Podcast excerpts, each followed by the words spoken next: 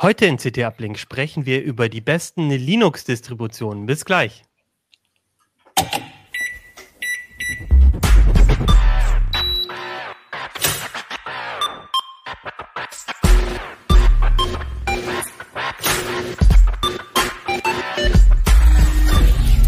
CT Uplink. Hey, herzlich willkommen bei CT Uplink. Mein Name ist Achim Bartschok und wir sprechen heute über ein Thema aus der CT Nummer 3 2022. Das, äh, da ich gucke mal, ob wir ein Cover auch bekommen. Genau, jetzt seht ihr mich nicht, aber das Cover, die Zuschauer, Zuschauerinnen, da steht ganz oben schon das passende Linux für Sie. Darüber sprechen wir heute. Es gibt aber auch noch viele andere Themen in der aktuellen CT, die ich super interessant finde. Smarte Rauchmelder zum Beispiel, Premium Mainboards und was ich ganz interessant fand, ähm, ähm, Notebook-Reparaturen. Also auch ein, finde ich, ziemlich wichtiges Thema in Zeiten der Nachhaltigkeit. Also schaut da gerne mal in die aktuelle CT rein. Heute geht es aber um Linux und da habe ich mir natürlich wieder drei Expertinnen und Experten dazu geholt, die, ähm, glaube ich, äh, bei uns vor viel oder vor allem mit Linux zu tun haben in der Redaktion und mir heute dabei ein bisschen helfen, so den Wirrwarr ähm, ähm, der Linux-Distribution und Desktops sich anzuschauen. Und das sind ähm, unter anderem Liane. Liane, was machst du so bei CT? Hallo, ich bin äh, Linux-Redakteurin. Ich mache außerdem noch Spiele, mh, Livestreams, solche Geschichten. Linux querbeet, also vor allem Anwendungen, Desktops, Distributionen, sowas, weniger der unter der Haube Kram.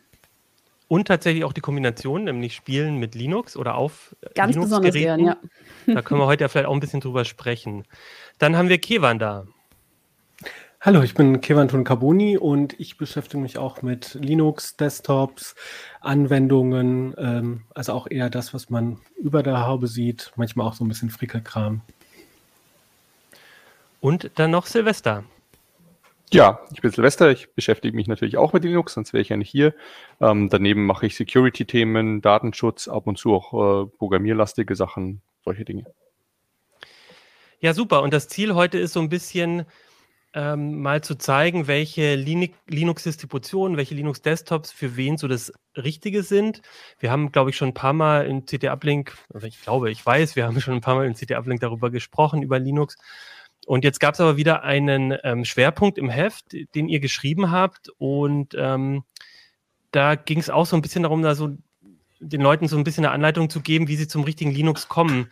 Ähm, das war wahrscheinlich für euch auch gar nicht so einfach, die Auswahl zu treffen für so einen Schwerpunkt, weil auch ihr musstet ja so ein bisschen das Feld begrenzen. Wie seid ihr denn ähm, da vorgegangen, als ihr losgelegt habt mit dem Schwerpunkt? Ja, wir haben äh, tatsächlich uns äh, in einem großen Konferenzraum mit sehr wenigen Leuten getroffen und auch erstmal sozusagen darüber geredet, irgendwie, was macht äh, verschiedene Linux-Distributionen aus, ähm, wie was, welche Sachen können unterschiedlichen Leuten wichtig sein. Also wir haben relativ früh gesagt, wir wollen jetzt nicht irgendwie so eine ja, so ein, so ein Test machen mit so Kästchen und das ist das Linux und das ist das Linux und äh, das ist hier bei Fedora besser und das ist bei Ubuntu besser und so weiter, sondern das irgendwie mal anders zu erzählen und auch ähm, äh, das, was auch oft an Linux kritisiert wird, es gibt ja so viel und so unterschiedliche Sachen, auch mal die Stärke davon zu zeigen und dann zu gucken, ähm, wie kann man denn äh, also weil wir auch unterschiedliche Linux-Distributionen verwenden in, in der Redaktion, äh, zu sagen, okay, ähm, warum entscheidet sich einer von uns für die und die andere Person für jene Distribution und wie können wir da irgendwie helfen, ähm, ja, so eine Entscheidung zu finden. Ja. Das ist es auch was, was von der unserer Leserschaft ähm, von CT auch oft an euch ähm, die Frage gestellt wird, dass die, dass ihr merkt, so, oh, da muss man eigentlich so ein bisschen aufklären. Vielleicht an Liane, du bist ja auch schon, glaube ich, am längsten mit dabei. Du hast, glaube ich, die meisten Kontakte da. Ja, wir Zeit machen gehabt. das ja auch nicht zum ersten Mal, weil die Frage, welches Linux soll ich denn eigentlich benutzen, gerade wenn die Leute damit anfangen, natürlich die erste ist. Und ähm, ich glaube, auch keine Frage ist bei uns in der Redaktion so heiß diskutiert worden und im Laufe der Jahre immer wieder mit einem anderen Ergebnis. Und ähm, wir haben vor ein paar Jahren schon mal einen Linux-Schwerpunkt gemacht, Kevan und ich. Äh, da haben wir uns letztendlich für Linux Mint entschieden, aus Gründen tatsächlich. Aber auch da haben wir schon hart überlegt, ob wir nicht ein paar andere mit reinnehmen. Und diesmal haben wir uns überlegt, naja, die der wichtigste Punkt gegen die eine Linux-Distribution ist eigentlich die Tatsache, dass es ganz davon abhängt, a, wie sehr will man sich damit beschäftigen, soll das Ding einfach laufen oder will man ein bisschen dran rumbasteln, sehr individuelles Ding, was hat man für Hardware, diese Fragen da eher mit abzudecken. Also zu sagen, wir, wenn du das, dann das, dann haben wir überlegt, wie macht man das? Wir haben uns überlegt, vielleicht so ein Programm zu machen oder so. Und am Ende sind wir dann auf dieses Bild eines U-Bahn-Fahrplans gekommen. So, wo einfach jemand an einer Haltestelle einsteigt und sagt, okay, ich muss zur, zur Haltestelle mit, den, mit dem XFCE-Desktop und mit der brandneuen Hardware und einfach zu gucken, welche Bahnen, welche Linien fahren da eigentlich vorbei und sich damit dann quasi so eine Hilfe zu haben, wie die richtige Distribution auszuwählen. Ja, das, das ist ja Sorry, also ich, ich wollte das mal hervorheben, weil das, das klingt immer so negativ, wenn man sagt, oh, man braucht da Hilfe und so weiter. Ja, das ist ja eigentlich eine der, der tollsten Sachen an Linux, dass es diese Auswahl gibt und man da eben nicht halt, es gibt halt Windows und du nimmst das aktuelle her, weil alles andere ist sicherheitstechnisch nicht, äh, nicht drin. Ja? Äh, und dann musst du damit leben, was das hat oder eben nicht hat, sondern nee, da gibt es einen bunten Strauß und man kann sich eben Sachen suchen, die sehr gut auf die eigenen Anforderungen und, und Vorlieben auch passen. Ja, und ich glaube eigentlich, also ich finde es natürlich schade, dass ihr mir jetzt nicht einfach sagt, okay, nehmt äh, nimm Linux Mint und dann ist die Sendung zu Ende und wir haben alles geklärt, sondern äh, dass es natürlich schon ein bisschen komplizierter ist. Aber ich finde, man merkt, äh, ich habe im Vorgespräch schon gemerkt, ähm, dass äh, ich glaube, wir vier vielleicht sogar alle eine unterschiedliche Distribution hauptsächlich nutzen. Da, das ist aber ein Cliffhanger zum Ende. Ich, das würde ich am Ende gerne mal auflösen, aber ich glaube, wir benutzen alle ein unterschiedliches Linux, was ja auch zeigt, dass man auf diesem Netzplan sozusagen ganz unterschiedliche Wege eingehen kann. Und ich würde den jetzt auch mal gern einblenden. Das ist jetzt natürlich vor allem für die Zuschauer und Zuschauerinnen etwas. Ähm, wir erklären es aber so, dass man das auch als Zuhörer gut versteht. Also ihr müsst euch jetzt einfach vorstellen, wir haben jetzt so einen U-Bahn-Plan wie in der, in, bei der Londoner Metro oder in, in, in St. Petersburg und die verschiedenen Stationen. Und ich würde auch gerne ähm, uns jetzt da ein bisschen entlang, uns, dass wir uns da ein bisschen entlang hangeln und vielleicht kriegt ja der ein oder andere von euch da draußen anhand dieses äh, äh, Fahrwegs äh, schon eine gute Vorstellung davon, welches Linux für ihn das Richtige sein könnte. So, ich suche mal hier rein. Ich würde ich glaube, eine Sache haben wir nicht so explizit erwähnt. Äh, ähm, Liana hat es das schon so erklärt mit den Haltestellen. Und diese Linien, das sind tatsächlich Distributionen. Äh, ich bin mir gerade nicht sicher, ob wir es so explizit gesagt haben. Nee, es, gibt halt, ja. es gibt halt eine Debian-Linie und es gibt eine Arch-Linux-Linie und es gibt eine MX-Linux-Linie, OpenSUSE. Linie Fedora, Mint, Elementary, äh, Ubuntu und Manjaro. Also das sind so die Linien, ähm, die Distribution, auf die wir uns jetzt so am Ende sozusagen geeinigt haben. Und ähm, Genau. Stellt euch, stellt euch einfach vor, ihr seid, ähm, ihr steht am Bahnhof, da sind ganz viele verschiedene Züge und wir zeigen euch jetzt mal, wo welcher Zug so vorbeikommt. Und dann könnt ihr euch danach entscheiden, welcher Zug der richtige für euch ist. Oder Züge. Vielleicht gibt es ja auch am Ende die, dass man, gibt es auch die Entscheidung, dass man sagt, ich will mehrere ausprobieren.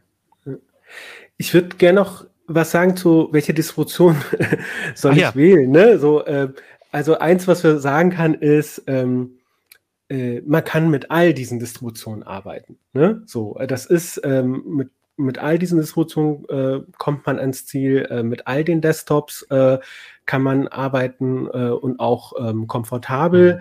Und ähm, es gibt dann manchmal Spezialfälle, wo man dann doch irgendwie eine spezielle Distribution braucht und es gibt äh, natürlich auch den persönlichen Geschmack und Vorlieben, ja, aber die, die Wahl ist quasi so on top. Man kann quasi keine falsche Wahl treffen. Hm. Ne? So, ähm.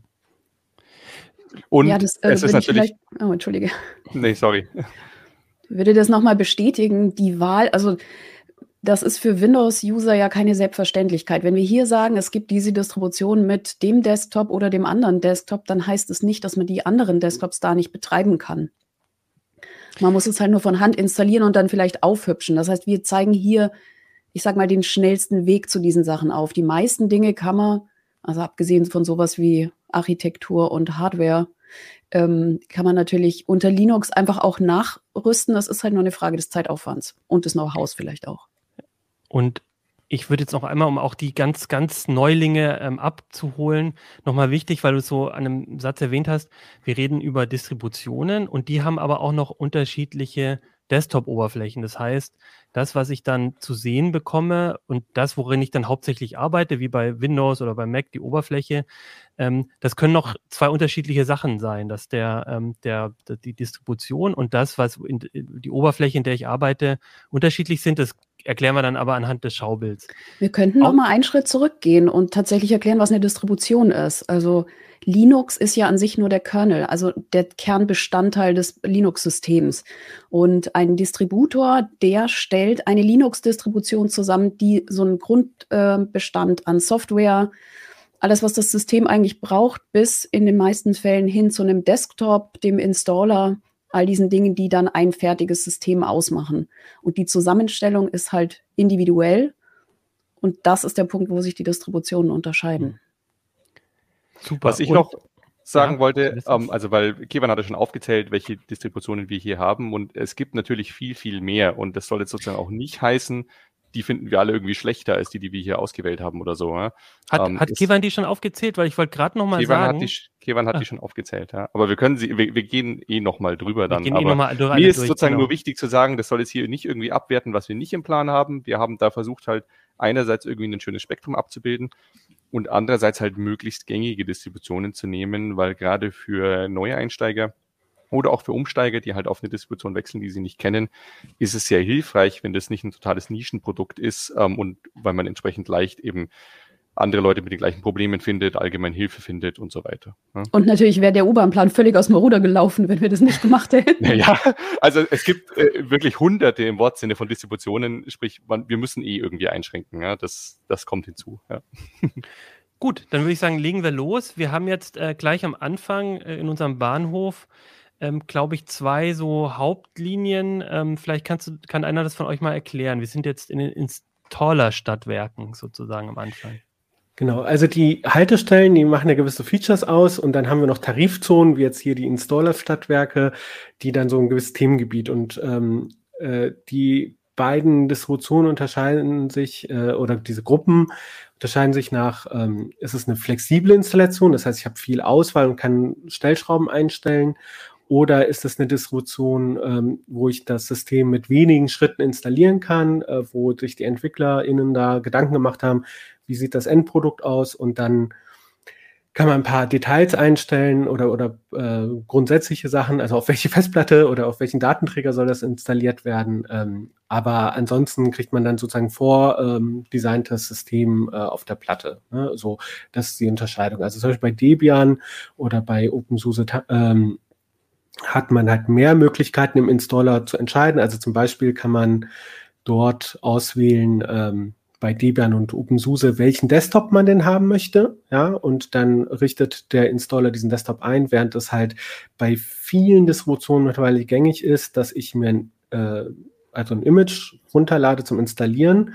Das packe ich auf dem zum Beispiel USB-Stick, äh, um dann meinen Rechner damit zu installieren. Und dann habe ich halt Fedora mit GNOME oder ich habe äh, Linux Mint mit Cinnamon als Desktop oder ich habe Ubuntu Desktop, wo auch so ein äh, angepasstes GNOME ist. Und wenn ich dann halt zum Beispiel ein Ubuntu mit äh, KDE Plasma, einem anderen Desktop haben möchte, dann nehme ich halt das Kubuntu-Image. Oder bei Linux Mint äh, gibt es dann mehrere Images, wo eins mit Cinnamon, eins mit dem Mate Desktop und eins mit XFCE Desktop ist. Also genau, also so unterscheiden sich die beiden. Und, und dann würde ich auch sagen. Eine Ergänzung. Ähm, das hier dürfte die Haupthürde für viele Einsteiger sein. Also der Schwierigkeitsgrad, wie viele Fragen werden eigentlich gestellt. Das ist ähm, für Profis vielleicht noch gar nicht so wild. Die können sich hier das aussuchen, was sie tatsächlich haben wollen. Aber wer noch nie mit Linux Kontakt hatte, für den ist hier entscheidend, wie schwierig ist es tatsächlich, Linux auf eine Platte zu kriegen. Und das ist ja auch, also ich wollte das nochmal betonen, ne, weil, also das ist ein Problem, das ich nicht habe, wenn ich einen Windows-Rechner hernehme oder einen Mac, ähm, weil ich kaufe den mitten im Betriebssystem. Ähm, und man kann auch Rechner fertig mit dem Linux kaufen, aber die Auswahl ist halt sehr beschränkt. Ähm, das heißt nicht, dass es eine schlechte Option ist. Ich kann das sogar empfehlen. Ähm, aber es ändert nichts daran, dass die meisten Leute, die Linux ausprobieren wollen, sich halt selber mit der Installation von einem Betriebssystem rumschlagen müssen. Und das ist halt nicht trivial. Ja? Ähm, und das liegt aber jetzt nicht daran, dass irgendwie Linux doof oder kompliziert oder sonst wie ist, ähm, sondern dass ich da halt in einer anderen Ausgangssituation bin, als wenn ich einen Rechner schon fertig mit Betriebssystem kaufe. Ähm, und insofern ist halt da auch wichtig, also kann man halt unterschiedliche Abwägungen treffen als Distributor. Man kann sagen, ich mache das so einfach wie möglich, Hauptsache die Leute kriegen das hin. Oder ich sage, halt, nee, nee, die sollen da schon auch schon vorkonfigurieren können. Hauptsache, sie haben am Ende sozusagen schon was, was bestmöglich angepasst ist. Und irgendwo dazwischen muss ich einen Kompromiss finden. Ne? Und dann verstehe ich euch aber auch so, dass wenn ich jetzt relativ neu bin, noch nicht so viel Erfahrung habe, dann ist es einfacher mit einem fertigen Image, Ubuntu, Linux Mint oder dergleichen einfach loszulegen. Da muss ich noch nicht so viele Entscheidungen treffen. Ich habe hier noch einen Punkt, den fand ich sehr interessant. Da wollte ich euch fragen, was das heißt. Äh, hier steht Windows-Schrumpfer. Was, was ist damit gemeint? Also damit äh, meinen wir, dass halt der Installer ähm, zum Beispiel ein Windows, was vorinstalliertes erkennt und anbietet, quasi das ähm, die Windows-Partition zu verkleinern und das Linux daneben zu installieren und du, äh, ähm, Dual Boot einzurichten, kommt, ist noch ein extra Punkt. Ne? Ähm, das, ähm, und das bieten ähm, die meisten äh, Distributionen auch an und bei den anderen, also jetzt hier konkret Debian, MX Linux und Arch Linux muss man es halt von Hand machen. Bei MX Linux ist dann äh, so ein Partitionierungsprogramm äh, gleich mit dabei. Man hat man hat ja den Rechner gestartet mit so einem Live-System, kann auch schon mal gucken, läuft mein Rechner mit, äh, äh, mit der Distribution und dann ähm, kann man bei MX Linux halt eben gepartet starten. Das ist so ein Partitionierungsprogramm, wo man mit ein paar Mausklicks so die Partition kleiner machen kann. Backup nicht vergessen. Mir ist noch nie eine Partition beim Verkleinern äh, flöten gegangen, aber die Garantie gibt es halt nicht. Deswegen sichert eure Daten vorher. Ähm, und ähm, genau, das ist da, darum geht's. Ne? Kann, kann das System das automatisch verkleinern. Aber das ist, wie gesagt, das ist auch eigentlich gar nicht so schwierig, es dann von Hand zu machen. Ja. Naja, aber wenn man jetzt sagt, ich will parallel zu meinem, das war mein Fall, parallel zu meinem Windows ein, ein, ein Linux parallel laufen lassen, dann ist das ein guter Tipp, vielleicht eher eins von denen zu nehmen, die das von vornherein ohne Zusatzaufwand schon können. Also es geht hier um, um das Windows-Schrumpfen. Ja? Alle ja, Linux können parallel zu einem Windows laufen. Nein, das heißt, wenn man das, zum Beispiel eh eine freie Partition oder Festplatte nee. hat, das sollte Klar, ich betonen, aber den Prozess, ja? den Prozess ja, nee, vereinfachen. Das meint also wir genau. haben im, bei dem Schwerpunkt letztes oder vorletztes Jahr zu Linux Mint empfohlen, das unter Windows zu machen. Das kann natürlich prinzipiell jeder, der mit seinem Windows so halbwegs mh, hm, klarkommt, sage ich mal, auch nicht selbst erklären, aber kann das da gefahrlos oder so gefahrlos wie das Anfassen einer Partition ist, ähm, verkleinern und dann sich den ganzen, dieses, dieses Problem auch sparen. Und das ist halt wieder ein extra Schritt, den man machen muss. Und jetzt sehe ich, dann Dual Boot kann aber jeder, das ist auch in eurer Grafik so, also dass man das äh, Dual Boot mit Windows, aber wahrscheinlich auch Dual Boot mit mehreren verschiedenen Linuxen, so man das denn will. Ja, da kommen wir jetzt sozusagen in die, äh, das aber, würde, glaube ich, jetzt hier ausufern, ähm, aber die benutzen alle äh, quasi als ähm, Bootprogramm Grub, ja, und der, äh, da ist halt ein Skript dabei, das guckt auf den anderen Partitionen und versucht dann die anderen Betriebssysteme, die es erkennt, äh, da automatisch einzutragen und das klappt ähm, äh, auch mit anderen Linuxen. Ähm, wo es nicht klappt, kommen, kommen wir später nochmal dazu, glaube ich. Ich. Ich würde jetzt Bevor gerne das, das kleine Ja-Aber machen. Sorry ich, ich wollte, weil ich glaube, wir gehen gerade krass in, in technische Details. Das ist ja auch schön, aber jemand, der, ja. der sozusagen ganz neu zu Linux ist, mhm. für die wollte ich noch ein paar Dinge klarstellen, weil das, glaube ich, nicht so ganz rüberkam. All die Distributionen, die wir hier vorstellen und auch fast alle Linux-Distributionen, ist die Installationsmethode üblicherweise so, dass man auf einem Rechner, den man hat, das kann ein Windows- oder Mac-Rechner sein oder eben ein anderer Linux-Rechner, sich einen äh, USB-Stick baut und mit dem dann hochfährt. Und darin läuft dann der, der Installer und der kann dann eben Windows schrumpfen oder nicht und so. Aber der Vorteil davon ist, dass man sich eben so auch sehr gefahrlos ähm, das System schon mal angucken kann, weil das von diesem USB-Stick startet. Ne? Ähm, das, äh, alle Distributionen, die wir da nennen, bieten solche Live-Images, so nennt sich das.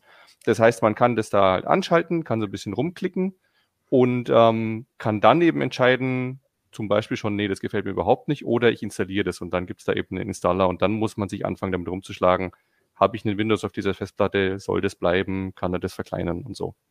Und natürlich haben wir eine Ausnahme mit dabei, bei der das nicht zutrifft. Aber Arch. Aber da reden wir nachher drüber.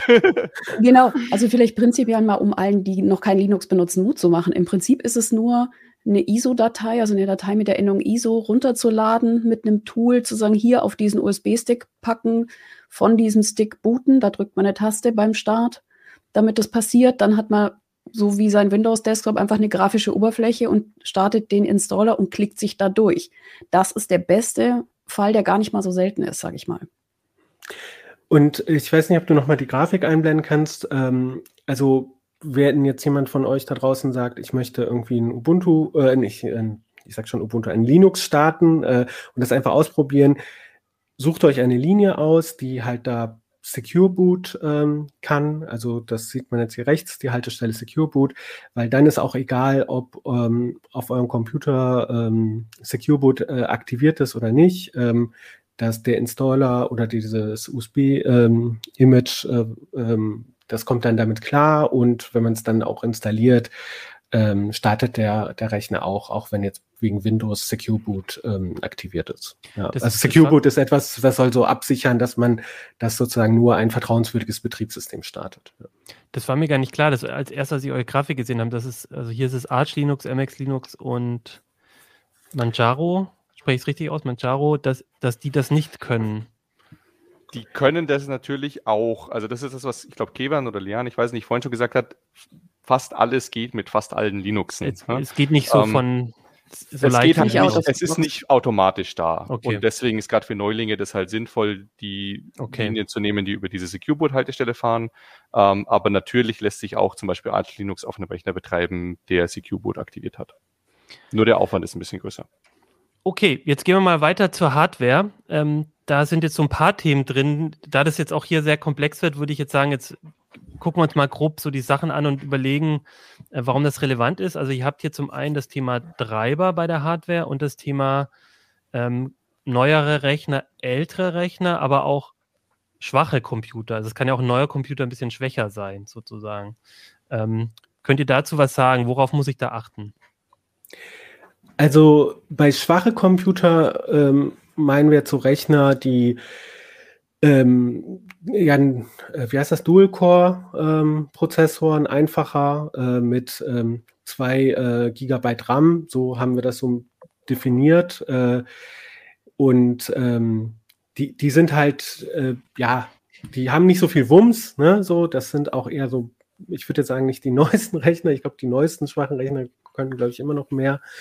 Und ähm, da kann man dann natürlich ein äh, eine Distribution wählen und ähm, wichtiger ist vielleicht auch noch der Desktop, ähm, der halt nicht so sehr im RAM liegt. Ne? Ich glaube, das ist so das Entscheidende. So. Und ähm, dann gibt es natürlich Uralt-Computer, äh, die, die, das sind einfach von 32-Bit-Systeme. Das ist das, was früher üblich war. Und es gibt jetzt ja schon seit Ewigkeiten 64-Bit-Prozessoren. Und ähm, da sage ich halt auch so, okay, ist, ich finde es cool, wenn Leute 32-Bit-Rechner irgendwie weiter verwenden wollen, aber das ist jetzt wirklich out to date. Trotzdem gibt es Distributionen, die sagen, wir unterstützen ähm, diese alten 32-Bit-Prozessoren. Und das ist ja eine coole Sache. Also das möchte ja. ich nochmal herausstellen, ja, dass man sich sozusagen jetzt aktuell eine Distribution runterladen kann, die sagt, ich unterstütze mit dieser aktuellen Version immer noch diese steinalte Hardware. Ähm, ich habe ehrlich gesagt keine Ahnung, wann Windows das irgendwie aufgegeben hat oder ob Windows das aufgegeben hat, aber ich lehne mich hier mal aus dem Fenster und sage, versucht das mal unter einem aktuellen Windows. Ich kriege das ganz oft, wenn es um Hardware geht. Also gerade sowas wie alte Drucker. Da ist so zum Beispiel der Klassiker und mit alt ist irgendwie so fünf Jahre gemeint oder so, ähm, die unter Windows kein, keinen vernünftigen Treiber mehr kriegen, der unter Windows 10 irgendwie nicht läuft und Leute sagen, der druckt doch super, ich drucke mit dem seit Jahrzehnten oder seit fünf Jahren und ähm, ich will den nicht wegwerfen und sich deswegen dann Linux drauf machen, weil Linux dann sagt so, also ganz im Gegensatz zu dem, was man so über Drucken unter Linux sagt, steckst du den Drucker an, es macht Drucker eingerichtet und druckst los. Kann, also muss nicht, kann aber passieren. Gerade für ältere Geräte sind halt einfach Treiber dabei. Passiert häufiger bei älteren Geräten als unter Windows, mhm. ist so mein Gefühl. Ne? Deswegen aber ich meine, Drucker sind immer eklig, das sollte man schon auch dazu sagen, egal unter welchem Betriebssystem. Ja, das stimmt. Aber deswegen natürlich genau der entgegengesetzte Punkt, Punkt brandaktuelle Hardware. Meistens liefern ja Hersteller keine Linux-Treiber, sondern die machen Windows-Treiber und fertig. Das heißt, Leute aus der Linux-Community, die sich diese brandneue Hardware kaufen müssen, entweder reverse engineeren oder selber irgendwelche Treiber schreiben, um diese Hardware betreiben zu können. Davon profitieren alle normalen User, so wie wir, indem sie diese Treiber dann mit Linux kriegen. Aber das dauert natürlich. Das heißt, ein brandneuer Prozessor, der wird halt nicht ab Release quasi unterstützt, sondern die muss im Zweifel ein bisschen warten. Und dann ist es tatsächlich wichtig, eine Distribution zu haben, die sehr häufig aktualisiert wird, damit auch die neuesten Treiber einfach schon äh, mit dabei sind. Hab, und habt ihr einen, einen Tipp, welche, welche Distributionen eher, äh, also da die richtige sind und welche eher vielleicht für die uralt-PCs sind oder so, so, ganz grob? Ich weiß, ihr werdet jetzt sagen, ja. im Prinzip kann man alles irgendwie machen, aber so, wenn, wenn das nee, da, wichtig ist. Nee, da hab, haben wir schon konkrete Tipps. Also zum Beispiel für diese uralt-PCs, äh, 32-Bit, da äh, gibt's ähm, tatsächlich zum Beispiel Ubuntu bietet für die gar keine ähm, äh, für die Desktop-Systeme zumindest keine äh, ja, Version Insta Installer mehr an. Ne? Das haben die langsam auslaufen lassen über vier Jahre, äh, muss man dazu auch sagen. Ähm, also wenn man tatsächlich einen 32-Bit-Computer noch hat, dann ähm, entweder OpenSUSE Tumbleweed. Interessanterweise äh, Tumbleweed ist sozusagen etwas, was ständig aktualisiert wird von denen. Und es gibt eine andere Variante, OpenSUSE Leap. Äh, da kommt einmal im Jahr eine neue Version raus. Äh, dafür gibt es interessanterweise keinen Installer für 32-Bit-Systeme. Und sonst halt ähm, äh, Debian und die auf Debian basierenden Distributionen Linux Mint Debian Edition und MX Linux. Die bieten halt 32-Bit ähm, Systeme an und, und Pakete und so. Und ähm, das, was äh, äh, Liane ja eben gesagt hatte, dass Linux eigentlich ja nur der Kernel ist. Ne? Der Kernel, der, das ist vereinfacht gesagt, ja, äh, enthält er zum Beispiel die Treiber. Ne? So bei, bei Linux sind die Treiber vereinfacht gesagt im Kernel. Und das ist die Stelle, die sozusagen zwischen dem Betriebssystem und der Hardware sozusagen die Kommunikation übernimmt. Und deswegen ist es wichtig, halt, wenn man neuere Sachen hat, ähm, ein Betriebssystem zu haben, was ähm, regelmäßig neuere Kernel-Versionen mitliefert. Ähm, und da kann man zum Beispiel äh, Ubuntu und Fedora und ähm, Manjaro Arch Linux natürlich ähm, äh, nehmen. Bei Ubuntu zum Beispiel gibt es ja diese Langzeitversion, die, wo quasi nur alle zwei Jahre ein großes Upgrade kommt. Da kann man aber sozusagen sagen, ja, ich möchte aber trotzdem so ein ähm, Hardware-Updates haben. Also das nennen die Hardware-Amendment-Stacks, äh, wo man ständig einen neueren Kernel und auch ein bisschen Treiber für Grafik und so bekommt. Ne? Also, ja. Ich glaube allerdings, das dass bei Ubuntu das so ein bisschen eingeschränkt ist. Also die liefern zwar Support für neuere Hardware nach, aber wenn es so richtig neue Sachen sind, dann sollte das eine Rolling Release Distribution sein, die einfach kontinuierlich Updates nachliefert, ohne immer auf diese nächste große Version zu warten. Und da ist sicherlich dann äh, OpenSUSE Leap, glaube ich, ist äh, auch Rolling Release dann mit dabei. Nee, Arch Tumbleweed. Linux, also Tumbleweed ist davon. Genau. Ähm, Arch Linux ist da ganz mit vorn, Manjaro eigentlich auch noch. Also die liefern ja auch kontinuierlich, auch wenn sie nochmal leicht verzögert sind. Und Fedora ist auch für sehr aktuelle Treiber. Nicht ganz so aktuell, da weißt du, Kevin, da weißt du mehr drüber. Aber ist auch noch ziemlich weit mit vorn. Mit Debian sollte man dann vielleicht nicht anfangen. Das ist halt auch was, das wollte ich nochmal sagen, was man sehr schön von diesem Live-Medium einfach sich schon angucken kann, bevor man überhaupt Linux installiert. da kann man ja dann, dann schaut man halt mal, ob der das WLAN, also die WLAN-Treiber erkennt, ob man eine Verbindung hinkriegt, dann schaltet man die Webcam an und schaut, ob all dieser Spaß funktioniert. Also du ähm, machst quasi einen USB-Stick, machst da schon genau, ein Live-Image, steckst es rein, bootest damit und dann sieht man ja schon, was funktioniert jetzt, was funktioniert nicht. Genau, und wenn es da richtig große Probleme gäbe, ähm, dann, dann würde man die da schon sehen, zumindest im Regelfall. Ja. Und ähm, dann merke ich eben zum Beispiel auch, na gut, irgendwie das hier, also wenn ich dann merke, dieses oder jedes Gerät, das kann er nicht, das ist zu neu, was auch immer, dann kann ich mir überlegen, okay, ich nehme eine Distribution, die möglichst schnell Updates nachzieht oder so, weil ich dann die bessere Chance habe, dass er möglichst bald dieses Gerät unterstützt. Ja. Ähm, Im Regelfall, also gerade wenn man jetzt eben nicht brandaktuelle Hardware einsetzt, ist es aber eh so, der kann das halt und dann hat sich der Fall erledigt und dann ist es auch egal sozusagen, wie schnell irgendwie die Updates nachkommen, weil wenn mal eine Hardware unterstützt wird, dann wird die eben sehr, sehr lange unterstützt. Also das ist ja auch das Schöne an Linux, dass man problemlos da äh, 10 Jahre, 15 Jahre alte Rechner mit aktuellen Linuxen betreiben kann, ähm, weil die Hardware-Unterstützung halt immer noch da ist.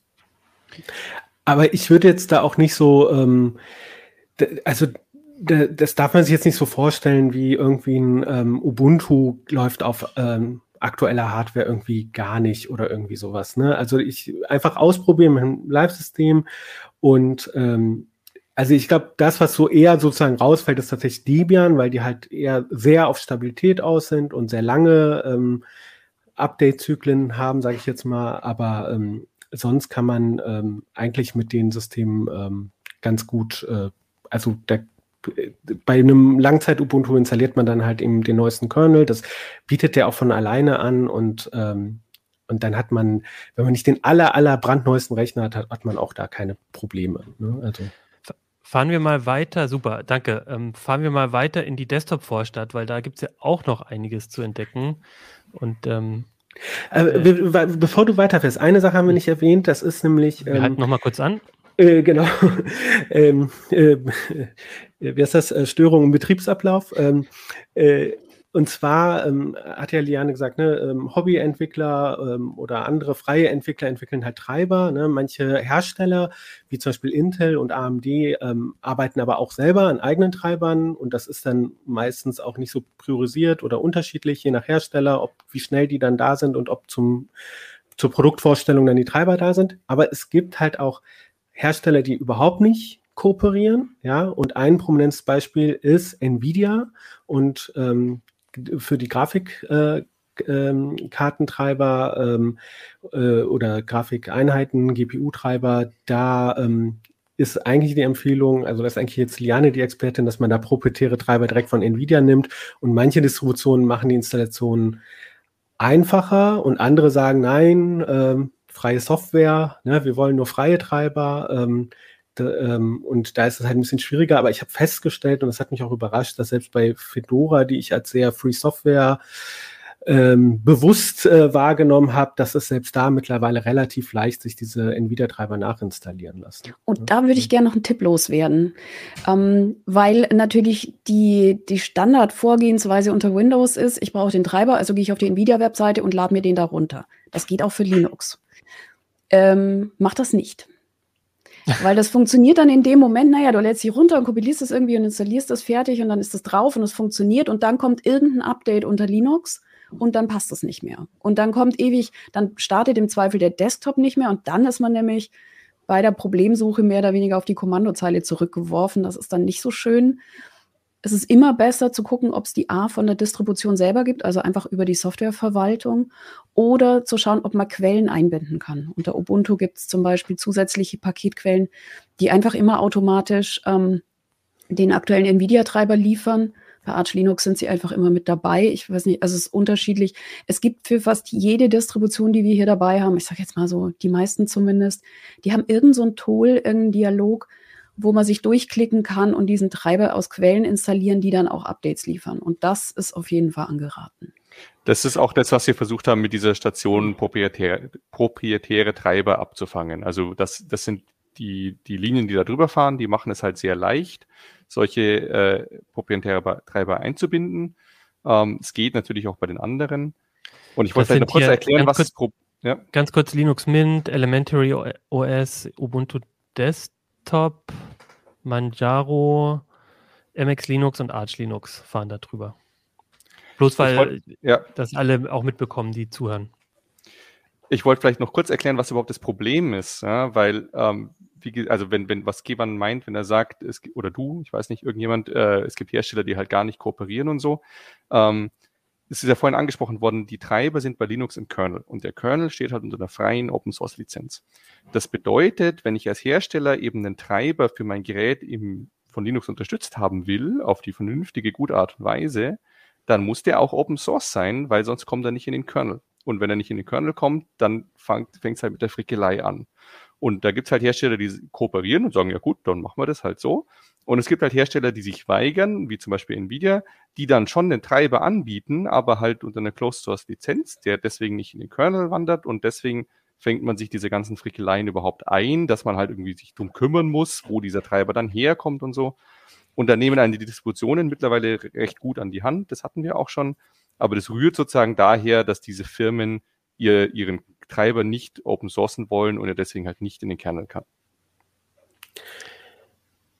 Und vielleicht kann man abschließend zur Hardware sagen, also wenn ihr Linux benutzen wollt, dann sage ich immer äh, Augen auf beim Hardwarekauf. Es gibt aus allen Produktkategorien gibt es tolle Hardware für Linux, die sofort funktioniert, äh, wie Liane gesagt hat, mit dem Drucker. Ne? Man, ich mache hier nur den Drucker im WLAN und dann erkennt mein Ubuntu, äh, mein zwei Jahre altes Ubuntu das automatisch. Ne?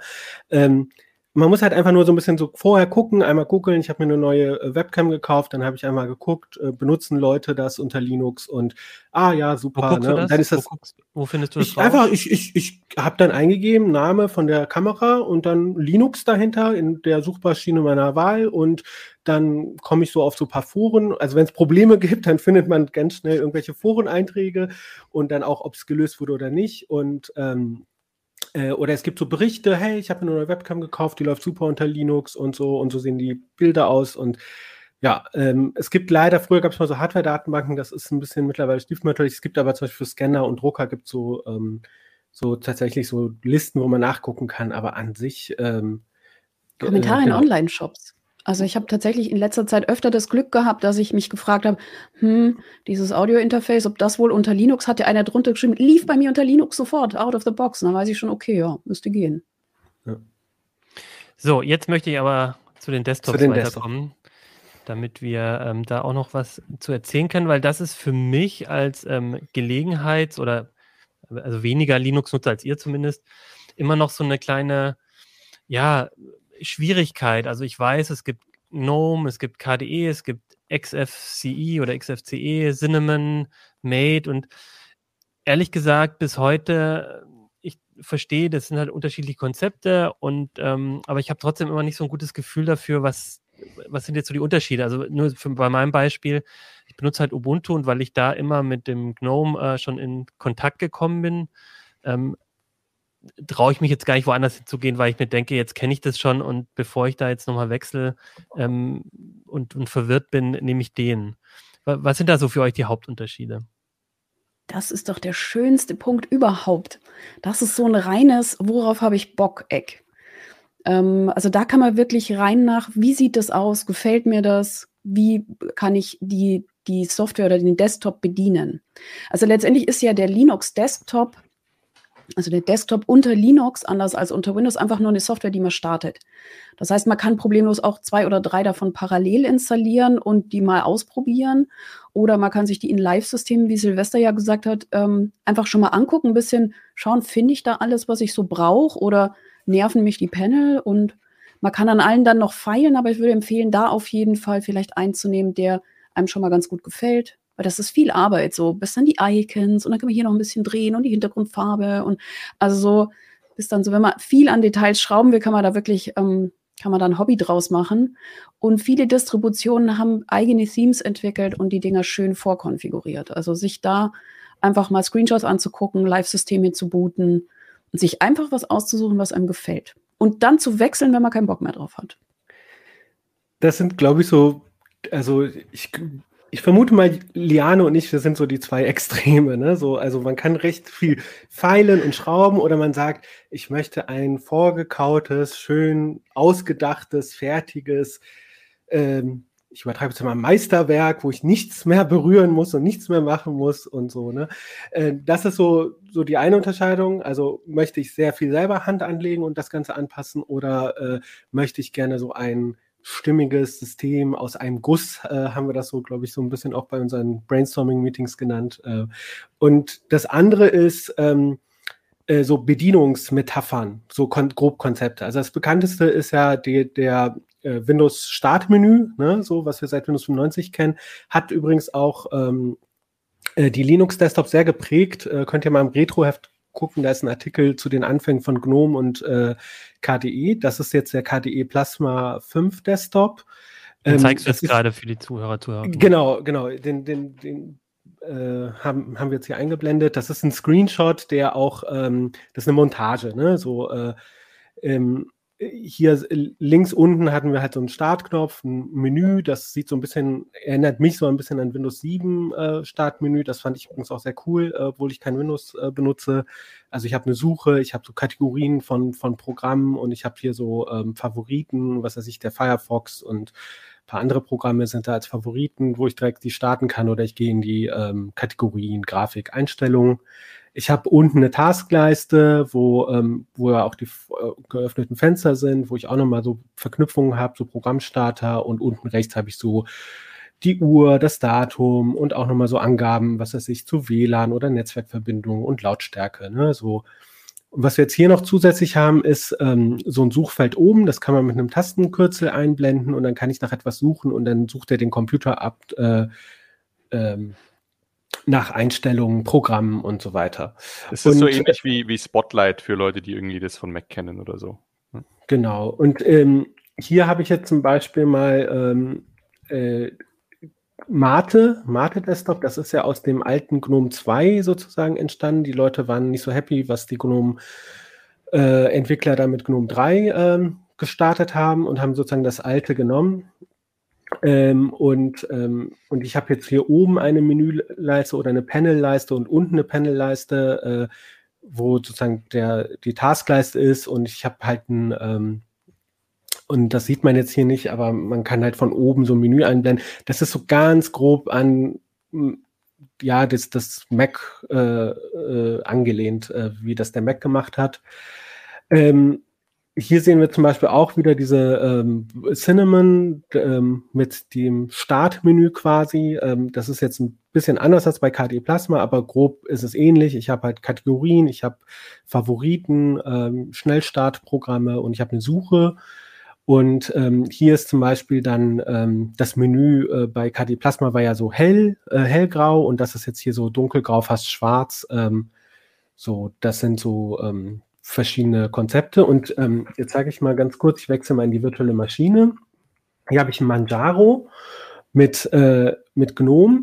Ähm, und äh, hier bei Manjaro kann ich zum Beispiel wechseln zwischen ähm, wie das Gnome aussieht. Ja, ich mache jetzt mal das, das Standard-Gnome. Das sieht nämlich so aus, dass da einfach äh, nichts ist. Ja, äh, es ist halt also quasi. Also im laufenden Betrieb. Wir sind nicht bei der Installation, sondern im laufenden Betrieb kannst du die, die Optik einfach mal komplett umschmeißen. Genau, genau. Ich habe so, ein, so, so, das Willkommensprogramm, da kann ich halt hingehen und sagen, wie, wie, soll, äh, wie soll das angeordnet sein? Ich mache es nochmal auf.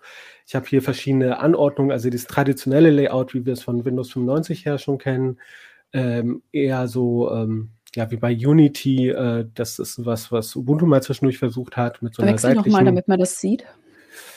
Ja, äh, klar, genau. Man kann halt mit einem Klick, ne, da habe ich jetzt in der linken Leiste habe ich so eine äh, die, die, die Programme, die ich starten kann, das ist so ein bisschen wie dieser Dock bei ähm, Mac, nur nicht ganz so schön und mit diesen Effekten, äh, wie wir sie beim Mac kennen, aber die ähnliche Funktion und ich kann dann hier auf so ein Icon mit so einem Raster klicken und dann öffnet sich für mich, äh, so wie ich das sozusagen so vom, von so einem Mobilbetriebssystem kenne, wie bei Android, äh, irgendwie auf dem Tablet oder äh, auf dem Handy, ähm, kann ich dann halt weitere Programme starten. Jetzt sind halt hier nicht so viele Programme installiert, aber da, da habe ich jetzt nicht so ein Menü, sondern ich habe halt eher so ein, so ein Raster, wo ich ähm, dann die Apps starten kann ne, oder die Programme. Gibt es denn auch, also das sind ja trotzdem alles, was du jetzt zeigst, ähm, also auch für die Zuhörer, Zuhörerinnen, das sind ja so schon so das Typische, was man auch kennt von Windows, irgendwo sind die Leisten oder beim Mac und von der Optik, glaube ich, einfach, wie es Jan ja auch gesagt hat, so ein bisschen Geschmacksgeschichten. Gibt es auch was völlig durchgedrehtes oder ist das eigentlich schon so, dass die, ähm, die Oberflächen schon dieses typische, wir haben Fenster, wir haben Leisten, wo die Programme sind? Ähm, das dann schon. Also es klingt für mich schon eher, als wären das so kleinere Unterschiede insgesamt, oder? Also es gibt ja, schon ganz andere Metaphern, die haben von den Distributionen, die wir ausgewählt haben, ist es keine, die das irgendwie sozusagen groß pusht. Ne? Das geht natürlich unter allen. Es gibt zum Beispiel Tiling Window Manager. Ich weiß nicht, Kevin will auch was Ja, raus. genau. Ich, genau. Also ähm, doch, ich möchte da intervenieren, weil nämlich GNOME macht es nämlich ganz anders. Ja, und das ist ja auch der Streit, der entzündet worden ist, wo die gesagt haben, äh, was macht ihr da? Der, der wir haben, wir haben das halt so ein bisschen Fokuskonzept genannt oder die, die nennen das so ähm, ablenkungsfrei oder so ein, die, die sehen das so an, anhand von Aktivitäten. Also ich habe jetzt hier den GNOME-Desktop in der virtuellen Maschine. Es ist immer noch Manjaro. Ähm, ist halt, Wir sehen also das gerade nicht. Jetzt. Ah, da, äh, Dankeschön. Ähm, also es ist jetzt nicht die reine Lehre, ähm, weil die Manjaro-Leute es schon ein bisschen angepasst haben, aber ich habe halt oben eine kleine, dünne schwarze Leiste. Da steht Aktivitäten, das Datum und so ein paar Symbole für Netzwerk, Lautstärke und einen Ausschaltknopf. Da kann ich so ein kleines Menü aufmachen, um den Bildschirm zu sperren oder den Rechner herunterzufahren oder die Einstellung zu öffnen. Ne? Aber ganz minimalistisch, das ist ja auch die Kritik angenommen, dass es so minimalistisch ist. Und jetzt kann ich zum Beispiel die Windows-Taste drücken oder ich kann hier äh, auf Aktivitäten klicken Und dann sehe ich so eine Übersicht und ähm, da sehe ich halt die geöffneten Programme. Ich mache jetzt einfach mal ein zweites Programm auf und dann sieht man so, ähm, die Programme sind dann so verkleinert, so dass man sie nebeneinander sieht. Und dann kann ich halt zwischen den Programmen wechseln. Das heißt, ich habe keine Taskleiste, wo ich zwischen den Programmen wechsle, sondern ich gehe halt tatsächlich in so eine Übersicht und dort kann ich die Programme wechseln. Ich habe unten auch so wieder sowas wie diesen Dock, den man von äh, Apple kennt, von macOS, ähm, wo ich halt, ich sehe den Firefox, den Dateimanager, einen Texteditor, ein Terminal, also wo ich so Programme starten kann, wo ich selber auch Sachen als Favoriten reinpacken kann. Ähm, und dann habe ich halt wieder dieses Raster-Icon. Ähm, und wenn ich da drauf klicke, verkleinert sich halt äh, diese Ansicht des Desktops noch weiter. Also der ist ja in dem ersten Schritt schon ein bisschen verkleinert worden und jetzt ist er ganz klein. Und ich sehe dann halt die installierten Programme und kann die starten. Wie gesagt, hier auf dem System sind jetzt nicht so viele, weil es ein Testsystem ist, ähm, sind nicht so viele Programme installiert, aber man könnte jetzt hier auch so durchblättern, wie, wie, wie man das halt vom Handy kennt, wo man dann die ganzen Apps hat und dann blättert man da durch. Und ähm, genau, also das ist halt so ein ganz anderes Konzept und da ist halt sozusagen die Idee, keine Ablenkung, ich konzentriere mich auf eine Aufgabe und, ähm, und das denke ich, ist schon ein ganz anderes Konzept, aber das hat auch dazu geführt, dass dann andere gesagt haben, nee, das finden wir nicht so gut und wir machen unsere eigenen Desktops und so sind dann aus dem GNOME Desktop ja auch viele andere Desktops entstanden, wie äh, Cinnamon, was wir eben gesehen haben, was halt diese klassische, traditionelle Layout hat, ähm, oder halt äh, Mate, was halt äh, traditionell GNOME-mäßig war. Äh, und ähm, wie gesagt, Ubuntu verwendet auch GNOME und hat da so leichte Anpassungen. Ja, genau. Also, wir haben die auch im Heft nochmal vorgestellt. Also wir müssen die jetzt nicht alle ähm, hier im Einzelnen quasi nochmal. Schaut euch den Artikel an. Äh, Silvester, du hast den geschrieben, glaube ich, oder? Nee, das war ähm, Kevan. Kevan hat den geschrieben. ja. Wo wir nochmal so ein bisschen, je nachdem, was euch gefällt, und da sind auch Screenshots drin und dann. Also ich wollte nur zur Klärung für Leute, die die, die Geschichte halt nicht kennen, ja, was Kevan gerade erklärt hat, dieses neue Bedienkonzept und so, das kam mir mit GNOME 3. Ja. Das heißt, es gibt so einen Legacy GNOME, so sah das früher aus, das, und es gibt eben manche, die versuchen das zu halten. Ähm, das ist dann aber halt auch sozusagen ein alter GNOME. Und es gibt eben dieses neue Konzept mit GNOME 3. Aber auch da ist es natürlich so, also da sind viele Sachen anders, aber ich, ich habe natürlich nach wie vor Fenster und ich kann die rumschieben und so. Ja. Es gibt noch deutlich andere Konzepte, die haben wir jetzt aber in diesen Artikeln nicht so behandelt, ähm, wo sich zum Beispiel irgendwie Programme automatisch immer auf die, der verfügbaren Bildschirmfläche verteilen, sodass die vollkommen ausgenutzt wird und man dann sehr viel mit Tastenkombinationen arbeitet, um die anzuordnen und so. Da gibt's tolle Sachen. Ähm, das führt dann aber noch weiter von so traditionellen Bedienkonzepten weg und er äh, braucht entsprechend mehr Einarbeitung, wenn man da nicht dran gewöhnt ist. Ne? Und wir kommen aber, ganz schön ins Detail jetzt. Na, ich wollte nur fragen, weil äh, nur sagen, weil Achim gefragt hat, gibt es auch ganz andere Konzepte? Ja, also, ja, ja, natürlich. Es gibt noch ganz andere Konzepte, aber mhm. da, die haben wir jetzt hier nicht so drin. Ja, und ich glaube auch dieses Thema, das finde ich jetzt gut, dass äh, Liane nochmal auf den, ähm, auf den Artikel ähm, hingewiesen hat, gerade bei der Optik. Ähm, wenn ihr jetzt hier nur zuhört, da, da müsst ihr einfach mal ins Heft gucken oder probiert es einfach aus. Ich glaube, das ist eh die Einladung. Kevan hat ja auch ein bisschen gezeigt, es ist ja relativ einfach, da ein bisschen rumzuprobieren, rumzuexperimentieren. Ich wollte jetzt noch mal einmal zum Schluss ähm, einen Blick noch auf die Grafik werfen. Das sieht man jetzt, ähm, oh, wo habe ich sie denn jetzt?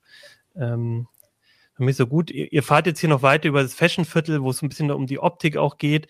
Ein wichtiges Thema, wo wir vielleicht in einer anderen Sendung auch nochmal drüber reden müssen und was auch in den Artikeln ja steht, ist ähm, ähm, nochmal ein bisschen Unterschiede bei den Apps und ähm, bei den Updates. Darüber haben wir ja tatsächlich schon gesprochen und die Paketmanager. Und ich würde vorschlagen, das sind einfach dann nochmal, vielleicht machen wir da auch nochmal eine Linux-Sendung zu.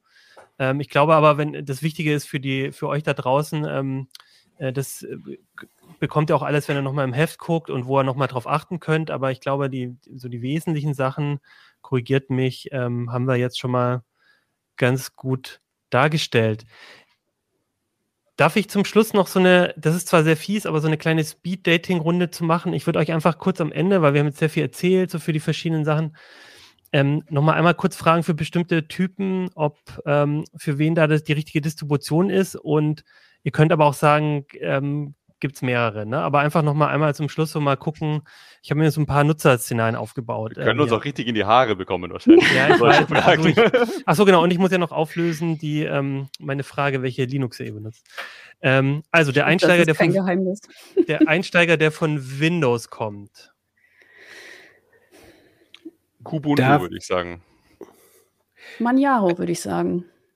Echt? Also ich will, also wir haben ja damals, äh, das habt ihr entschieden kurz bevor ich zur CT kam und dann habe ich ja mit an dem Schwerpunkt geschrieben Linux Mint, weil es halt diese ähm, äh, mit Cinnamon diese traditionellen Windows-Menü äh, Sache hat. Ja. Der Einsteiger, der von macOS kommt.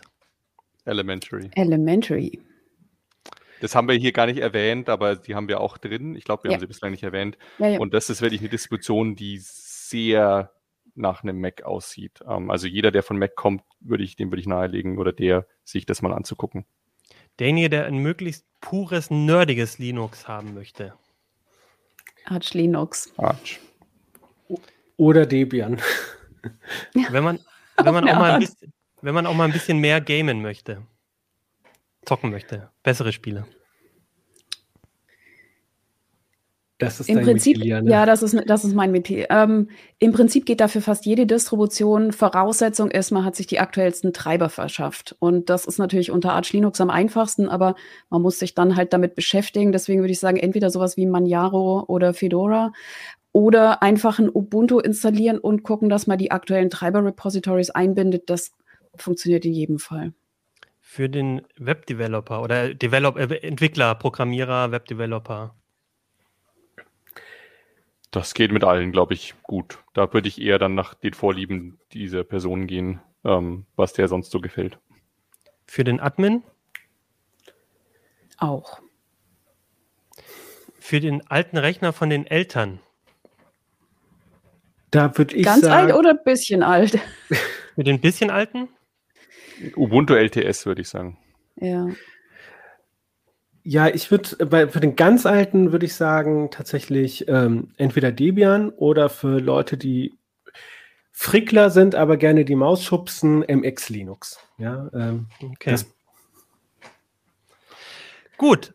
Ähm, und jetzt als allerletztes würde ich noch gerne wissen, welches Linux benutzt ihr? Ich glaube, ich habe es jetzt schon erwähnt während der Sendung. Ich habe ein Ubuntu mir installiert, weil ich einfach irgendwie aus der damit bin ich schon mal immer wieder in Berührung gekommen und das kenne ich inzwischen ganz gut. Na, ich hatte keine Lust, mich auf was Neues einzulassen und habe jetzt und bin damit auch vollkommen ähm, zufrieden. Liane. Ich benutze Arch Linux und auf meinem Notebook habe ich inzwischen Manjaro. Kevan. Ich benutze auf meinem Laptop äh, Ubuntu LTS ähm, und auf meinem Arbeitsrechner benutze ich ähm, Fedora und ähm, spiele aber auch gerne mit anderen Sachen rum. Silvester. Ich habe früher recht viel gewechselt, aber ich bin jetzt seit Jahren auf allen meinen Rechnern äh, auf Arch Linux und habe dann ein weitgehend unverändertes GNOME laufen. Okay, dann haben wir aber doch so ein paar Ähnlichkeiten, aber ich trotzdem eine sehr große Bandbreite und ich finde, das, wie gesagt, drückt ja auch diesen Schwerpunkt aus. Jeder von uns hat so ein bisschen andere Entscheidungen getroffen. Und da bleibt mir am Ende vor allem die Frage, wie sieht es bei euch da draußen aus? Uns würde natürlich interessieren, ähm, auch im, im, Nachgang von diesem Schwerpunkt, für was habt ihr euch entschieden? Vielleicht ähm, habt ihr euch ja schon seit längerem entschieden und dann wäre es schön, wenn ihr sagt, warum habt ihr euch für eine bestimmte Distribution, für einen bestimmten Desktop entschieden? Was war mhm. euch dabei wichtig? Oder vielleicht auch, wenn ihr jetzt morgen nach dieser Sendung oder heute nach dieser Sendung loslegt und ein Linux ähm, eine Distribution nehmen würdet, für welche habt ihr euch entschieden? Das würde mich interessieren. Das könnt ihr uns natürlich schreiben in, unter den YouTube, unter das YouTube-Video oder auf Heise Online oder an uplink.ct.de. Ja, dann würde ich sagen, vielen Dank euch dreien. Ähm, ich fand es eine super spannende Sendung und ich glaube, die ähm, die Leute da draußen ähm, haben durchaus noch Lust auf mehr und äh, vielleicht machen wir das einfach nochmal und gehen dann mal auf die anderen Sachen nochmal ein, die vielleicht auch beim, bei der Entscheidung durchaus eine Rolle spielen können. Ja, gerne wieder. Dann ja, macht's gut. Ciao, ciao. ciao. ciao.